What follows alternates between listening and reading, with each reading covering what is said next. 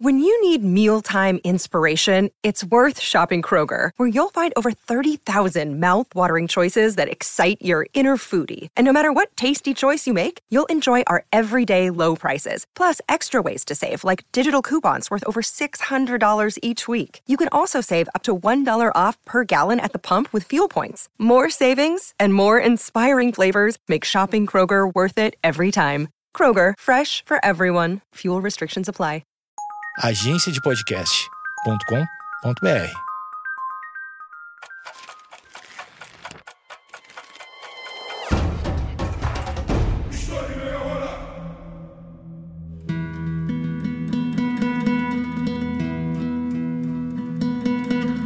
Qual é a origem da escravidão?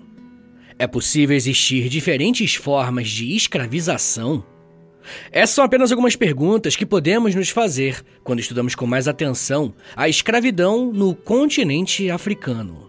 Podemos dizer que esse episódio está inserido em uma série que aborda a temática da escravização de pessoas a partir de várias óticas. De cara, quando pensamos em escravidão e suas relações com a África, logo vem à nossa mente o tráfico negreiro e a chegada dessas pessoas aqui na América, principalmente no Brasil. Mas o meu objetivo aqui hoje não é esse. O que eu quero é conversar a respeito da existência da escravidão no continente africano, ou seja, antes de existir o tráfico para a América. Eu nem preciso dizer que esse é um tema delicado. E como sempre, eu quero lembrá-los que eu uso fontes e autores confiáveis, que você pode e deve consultar na descrição do episódio. Pessoal, a primeira coisa que precisamos fazer em um episódio como esse é se antecipar a uma interpretação errada e até mesmo desonesta que muitas pessoas fazem. Infelizmente, quando estudamos a escravidão na África, é comum vermos pessoas dizendo que, pelo fato de já ter existido escravidão entre africanos, os europeus não seriam culpados pelo horror que foi a escravidão africana aqui na América. Ter esse tipo de argumento é usar um fato histórico para legitimar um erro grave de interpretação. O equívoco aqui é não conseguir distinguir o que foi a escravidão antiga da escravidão moderna. A escravidão na antiguidade não está relacionada à origem dessas pessoas. Já a escravidão moderna, datada a partir das grandes navegações no século XV, é composta em geral por pessoas de uma única origem, a África. No mundo antigo, um estrangeiro de qualquer lugar poderia ser escravizado, bastava ele perder uma guerra ou algo do tipo. Isso nos leva a compreender uma outra questão.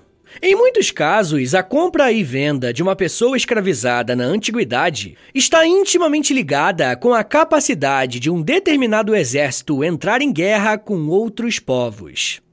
E é claro que essa não era a única forma de conseguir pessoas para serem escravizadas, como veremos ao longo do episódio. Porém, quanto maior ou mais forte um exército fosse, mais escravizados ele poderia, entre aspas, produzir. Isso tanto é verdade que um dos pontos de crise do Império Romano foi justamente o enfraquecimento do exército, e em seguida a economia romana entrou em crise porque o número de escravizados diminuiu significativamente. Isso não acontecia na escravidão moderna, porque existe uma diferença de escala.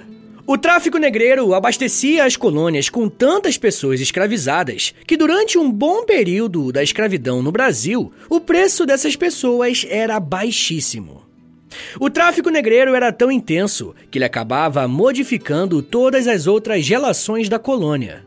Esse tipo de relação comercial era impensável e impossível de ser feito na antiguidade. Uma vez que apresentamos essa diferença importantíssima, temos que fazer um outro questionamento. Qual que é a origem da escravidão? A escravidão como fenômeno histórico esteve presente na humanidade desde a fase final da pré-história, conhecida como o período neolítico, e de certa forma está presente até os dias de hoje. Por mais que seja algo amplamente aceito por várias culturas, existe uma grande dificuldade em ter consenso quanto à origem da escravidão. E claro, existem algumas hipóteses que explicam esse fenômeno. Para o historiador Carl Jacobi, o processo de domesticação de animais teria servido de modelo para a escravização de seres humanos. Para ele, o surgimento da agricultura teria gerado a necessidade de mão de obra, obtida através dos prisioneiros de guerra, sendo aplicadas as mesmas formas de controle da domesticação de animais. Porém, o historiador brasileiro Alberto da Costa e Silva discorda desse pensamento e propõe o inverso, afirmando que primeiro o homem escravizou o outro e depois domesticou os animais, argumentando que a experiência obtida na escravização teria sido aplicada na domesticação.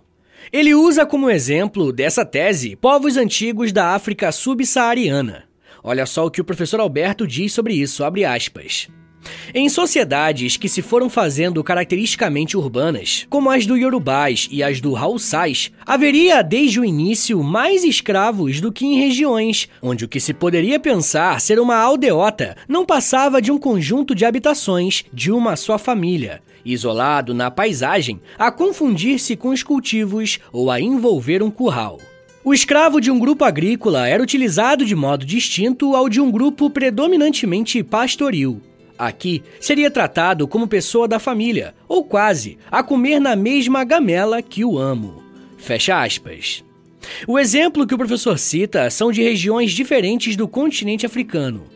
Os Yorubais viviam na região da atual Nigéria, e os Haussais viviam em uma área mais ampla, que contemplava o atual Egito, Sudão, Camarões, Gana, Costa do Marfim e Chade.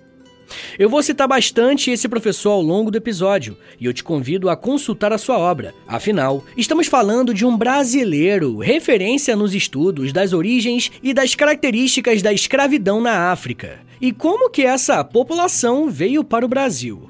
Se não sabemos bem a origem da escravidão, sabemos com mais certeza que a guerra era uma das principais formas de se adquirir pessoas a serem escravizadas. Quando as guerras acabavam, muitas vezes aqueles derrotados civis que sobreviveram procuravam os vencedores para terem um amparo mínimo, e assim se colocavam voluntariamente, entre aspas, em condição de escravidão. Esses civis sobreviventes geralmente eram mulheres e crianças, que eram aceitos porque, por vezes, poderiam substituir os homens que morriam no trabalho forçado. Por mais que existam diversos debates a respeito da origem da escravidão e das suas características, temos uma concordância para a civilização que provavelmente foi uma das primeiras a usar o trabalho escravo como base da sua estrutura social, o Egito Antigo.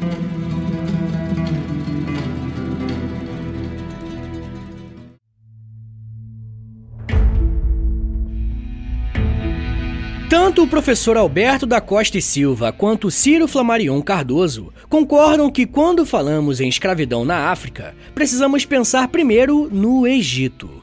E as razões para isso são várias, mas podemos destacar que o Egito foi uma das primeiras civilizações a se organizar e registrar as suas características, organização política e social. Ou seja, temos várias fontes documentais e até arqueológicas falando a respeito da escravidão no Egito.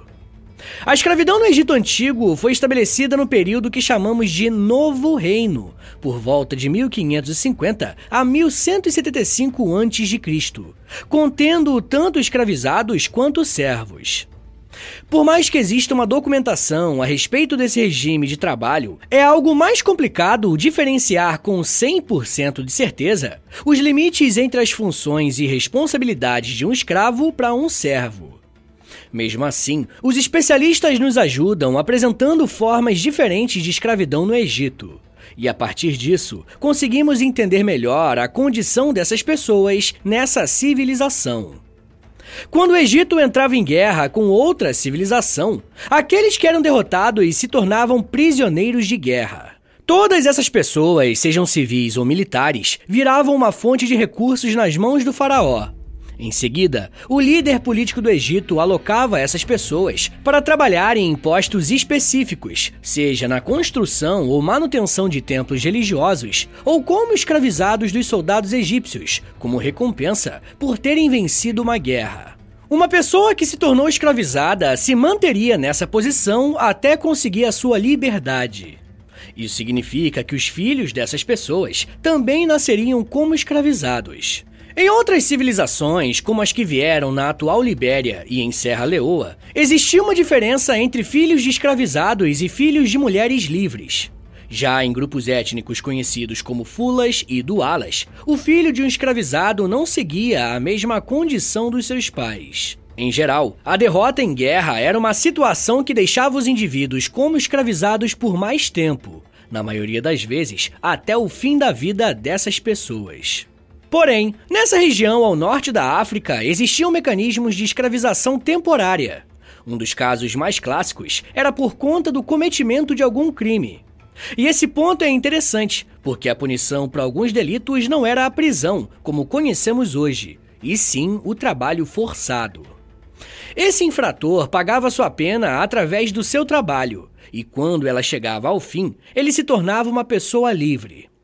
No Egito também foi comum um processo de autoescravização, em que indivíduos que eram livres praticavam a escravização entre si. Isso acontecia em caso de dívidas, quando alguém quebrava o acordo entre as partes e não tinha recursos para quitar o seu pagamento. O trabalho escravo, então, era usado como uma forma de compensar a situação. O interessante aqui é que, nesse caso, não apenas a pessoa que se endividou se tornava escrava, como também a sua esposa e filhos. Aqueles que eram mais pobres, como camponeses, se colocavam em situação de escravidão quando queriam fugir da fome ou precisavam de abrigo. Como a máquina estatal egípcia era muito forte, o faraó tinha o poder de ordenar que os seus súditos trabalhassem por um período para o governo. Os camponeses eram recrutados para projetos como expedições militares, mineração, exploração de pedreiras, construção de pirâmides e outros projetos para o Estado. Esses trabalhadores forçados recebiam um salário, dependendo do seu nível de habilidade para a função e status social. Uma coisa importante que precisa ser destacada é que esses trabalhadores não se tornavam propriedade de outras pessoas, como se fossem de fato escravizados. Alguns historiadores chegam a dizer que esse tipo de convocação e obrigatoriedade do trabalho era uma forma de tributação paga para os funcionários do governo, que eram líderes locais. O trabalho escravo e forçado no Egito era legislado tanto que os senhores tinham algumas obrigações com essas pessoas escravizadas. Os senhores eram autorizados a utilizar as habilidades dos seus escravizados e designá-los para diferentes atividades, que poderiam incluir funções domésticas como cozinheiros, empregadas domésticas, cervejeiros, babás, etc. A outra área de atuação eram serviços mais braçais, como jardinagem, mão de obra na construção e mão de obra na agricultura. Os senhores também tinham o direito de fazer o escravizado aprender uma profissão ou ofício, para tornar essa propriedade mais valiosa. Toda essa legislação existia porque a escravidão foi uma das bases econômicas para o Egito. E como essa foi uma civilização muito poderosa do norte da África, podemos dizer que os egípcios exerceram uma forte influência em povos que tiveram contato com eles, no que se refere à escravidão. A partir de alguns estudos comparativos, conseguimos perceber que muitos povos da mesma região do continente começaram a fazer um tráfico interno de pessoas escravizadas. Civilizações como o Império Mali, o Império Achante no atual Ghana e os Yorubás da atual Nigéria estavam envolvidos no comércio de pessoas escravizadas. Grupos como os Bangalas na Angola e o povo Nyamwezi na Tanzânia serviam como postos comerciais de pessoas que vagavam e faziam comércio pelo continente. Quando esse tráfico se tornou mais comum, alguns grupos de comerciantes sequestravam pessoas para realizarem a venda em outras partes do continente. Porém, quando se trata do tráfico de pessoas na África, os comerciantes muçulmanos se especializaram em fazer negócios com os povos africanos. Pessoal, eu já quero falar mais sobre como o contato dos árabes muçulmanos com os povos africanos modificou essa relação da escravidão, e também detalhar alguns casos particulares a respeito de como a escravidão aconteceu em determinadas regiões. Mas me dá um minutinho aí, tá, gente? Que daqui a pouco a gente volta e eu falo um pouco mais sobre tráfico, regras, cultura, comércio e religião. Segura aí, que é um minutinho só.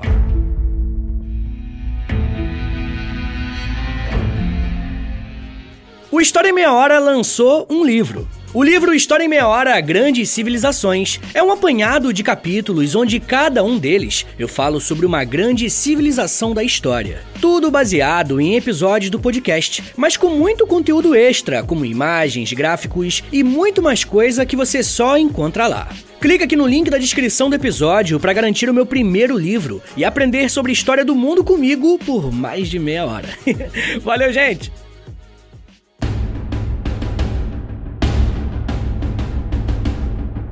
Abre aspas. A escravidão pauta-se por diversas relações de dominação e subordinação do outro, tornando-o servil, escravizando-o de várias maneiras. A que submeteu os africanos no século XV tem diferenças flagrantes em relação àquela que existia anteriormente na Europa, e aquela que geralmente se menciona quando se trata da África anterior à conquista europeia. Fecha aspas.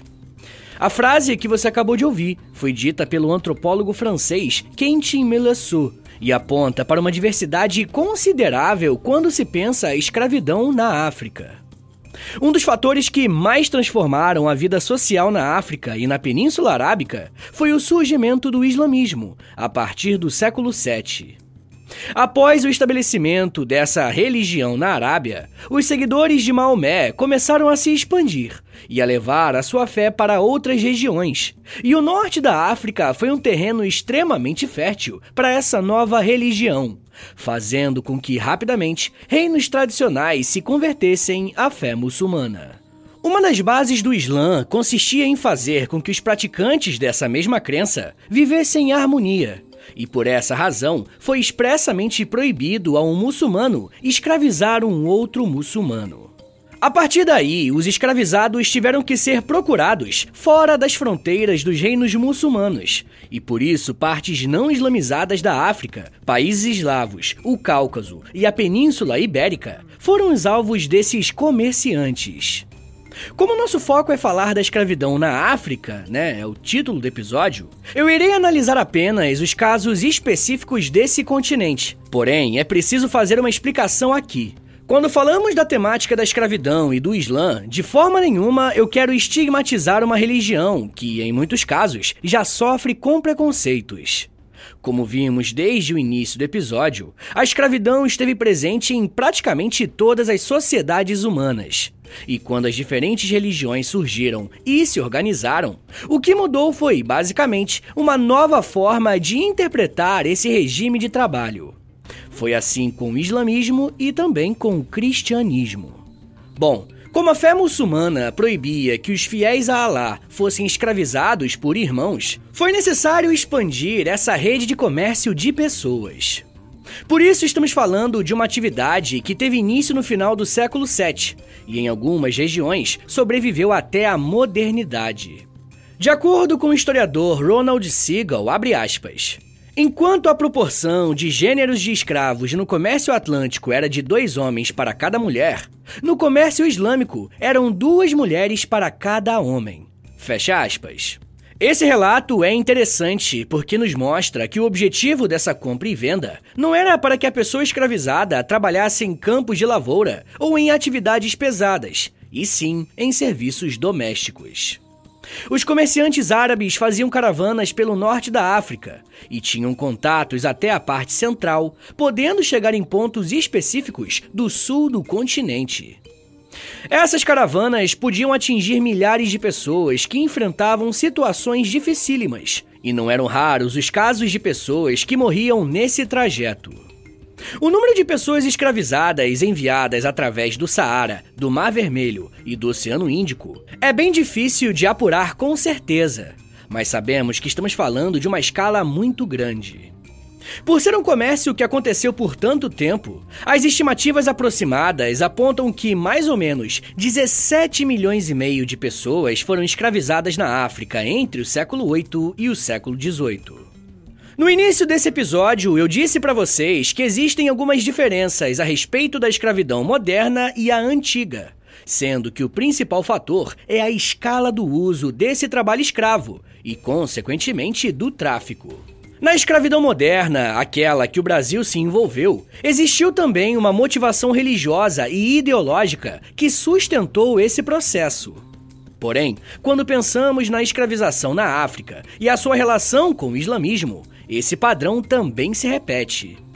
Como bem disse a historiadora Célia Maria de Freitas Pacheco, aspas. Embora os preceitos islâmicos fossem contrários à discriminação por raça, pois os homens só se distinguem entre fiéis ou infiéis, o aumento da escravização dos negros foi acompanhada por uma engenhosa construção ideológica, fundamentando a justiça do cativeiro não só por serem infiéis, mas também no anátema lançado por Noé contra os filhos de Cã. Fecha aspas.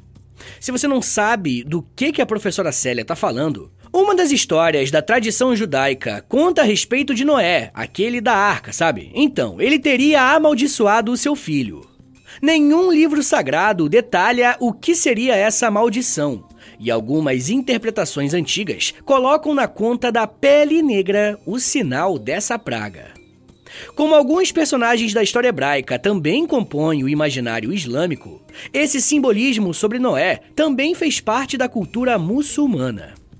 Para o professor Alberto da Costa e Silva, essa seria uma das possíveis origens para a distinção de pessoas serem consideradas inferiores às outras no continente africano. Porém, essa lógica só faz sentido a partir do comércio que os árabes faziam na África, uma vez que entre os africanos a cor da pele nunca foi uma questão. Por conta dessa influência religiosa, surgiram diversos pensadores árabes que justificaram a escravidão a partir de uma lente ideológica. Para Al-Masudi, um historiador e geógrafo que viveu no século X entre o Egito e o atual Iraque, o africano poderia ser escravizado porque ele tinha uma debilidade por conta do seu suposto cérebro defeituoso. Um século mais tarde, o filósofo Said al-Andalusi, que viveu próximo ao atual Marrocos, disse que os negros careciam de autocontrole e de firmeza da mente, e que se assemelhavam mais aos bichos. Um outro escritor muçulmano chamado Nasir al-Din disse no século XIII que os negros que viviam abaixo do deserto do Saara eram zanges, que significa pouco inteligente, e só se separaram do animais porque não andavam mais com as mãos no chão. Já Al-Dimashq, no século XIV, afirmou que os negros não eram inteligentes, porque tinham um cérebro retraído e moralmente eram parecidos com os animais. Por fim, um dos maiores pensadores muçulmanos medievais foi Ibn Khaldun, que viveu no Cairo, no Egito, lá no século XV.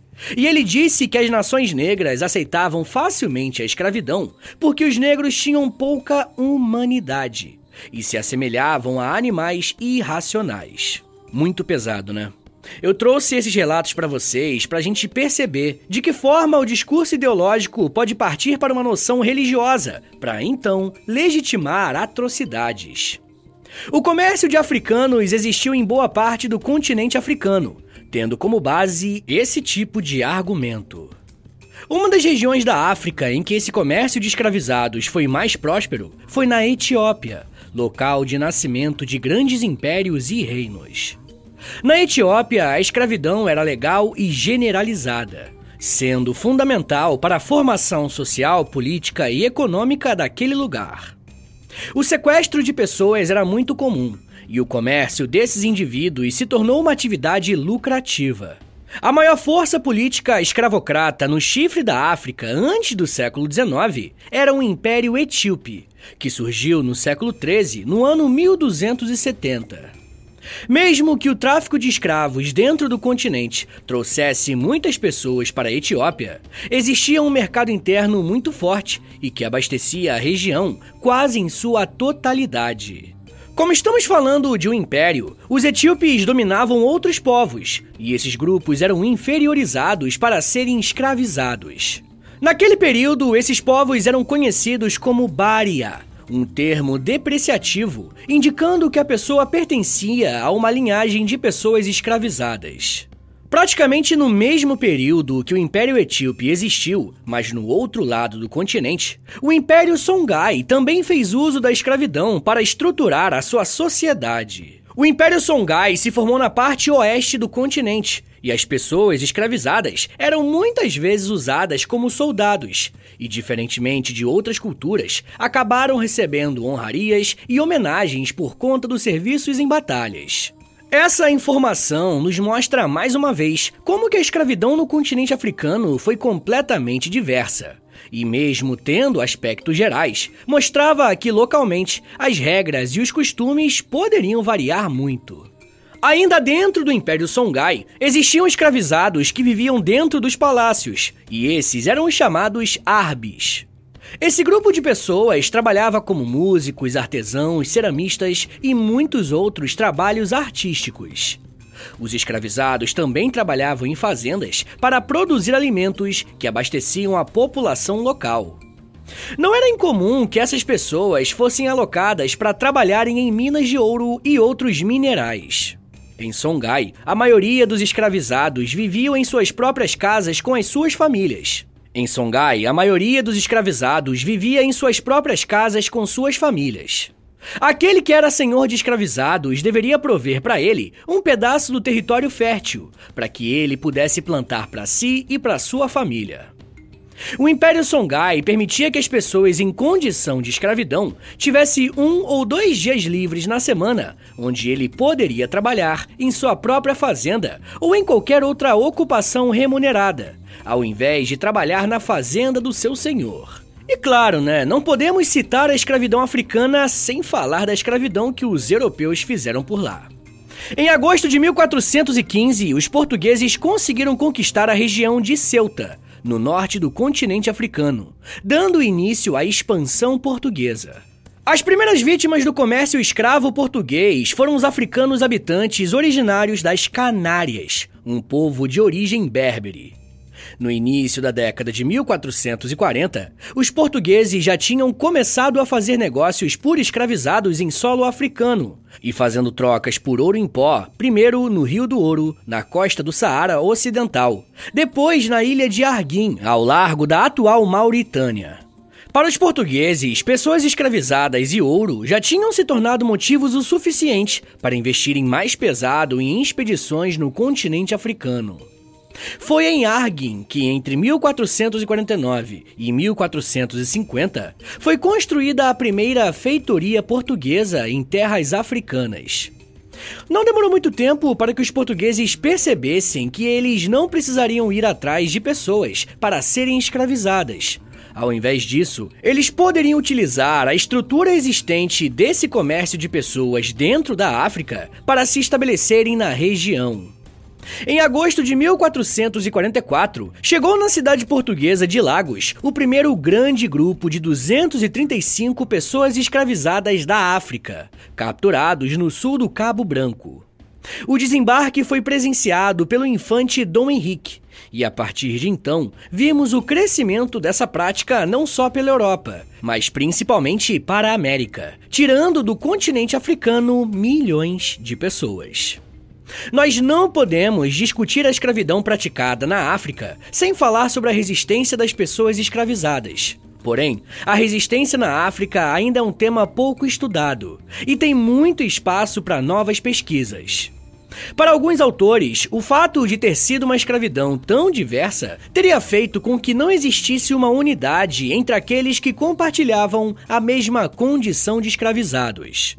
Foi o professor Alberto da Costa e Silva quem citou um levante com mais de 100 escravizados, mostrando que sim, houve resistência coletiva.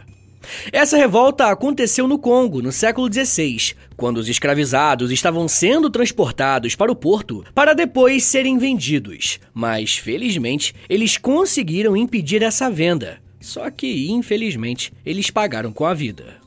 Pessoal, antes de eu fazer aquele resumão de um minutinho, eu quero recomendar três episódios aqui do podcast do História em Meia Hora, que tá aqui no feed, você pode procurar aí depois, que vai servir de complemento para esse episódio aqui, beleza?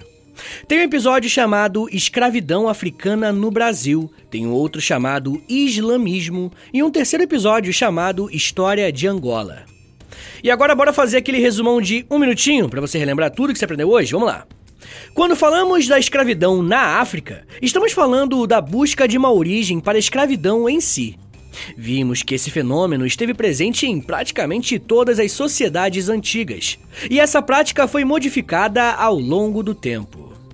Por conta dos registros que nós temos acesso, o Egito Antigo provavelmente foi a primeira grande civilização africana a utilizar o trabalho escravo como uma de suas bases sociais, influenciando assim as outras sociedades com quem tiveram contato.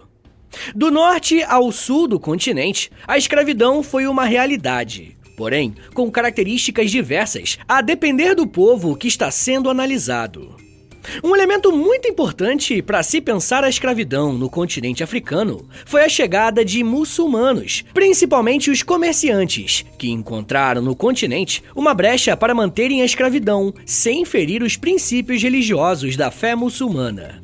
Por fim, a escravidão africana se tornou de fato internacional com a chegada dos europeus, que se aproveitaram das estruturas que já existiam ali para levar pessoas para diferentes lugares do planeta principalmente a América, onde a escravidão moldou as sociedades, mesmo após os processos de abolição. E o Brasil ainda lida com várias consequências desse fenômeno, como por exemplo a favelização e o racismo. Mas isso já é um papo para uma outra meia hora.